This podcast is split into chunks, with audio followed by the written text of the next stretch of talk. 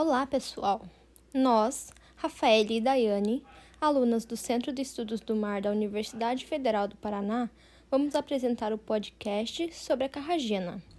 Esse é um trabalho elaborado para o TecPesc, a disciplina de Tecnologia do Pescado do curso de Engenharia de Aquicultura. Você sabe o que é carragena? Caso você não saiba, você vai conhecer agora conosco e tenho certeza que você utiliza e tem aí na sua casa. A carragena é um ficucoloide extraído de algas marinhas. Aqui em específico, estamos falando das algas vermelhas, da euquema e a capaficus.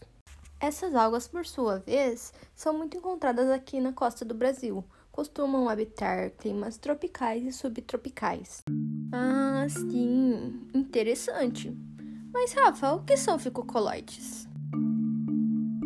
Boa pergunta! Então, os ficocoloides são substâncias mucilaginosas que são compostas por polissacarídeos, ou seja, açúcares, que, quando em meio aquoso, formam substâncias viscosas, gélicas, podendo até se solidificar.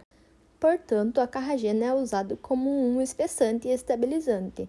Ela ajuda a estabilizar bebidas que podem se separar. Um exemplo é o leite achocolatado. A carragena comporta-se diferentemente em água e leite.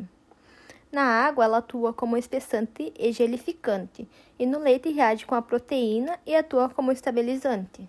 Além do leite do achocolatado, a carragena também pode ser encontrada com o nome de mustab. Sim, esse mesmo que é utilizado para fazer sorvetes e bolos.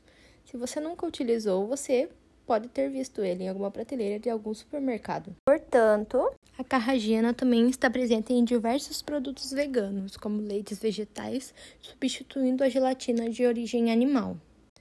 A aparência da carragena é um pó esbranquiçado amarelado, como a gelatina sem sabor. Além da indústria alimentícia, a carragena é muito bem vista na indústria farmacêutica, cosmética, têxtil, entre outras. Então hoje ficamos por aqui e falamos um pouco sobre a vasta importância das algas no nosso dia a dia. Obrigada!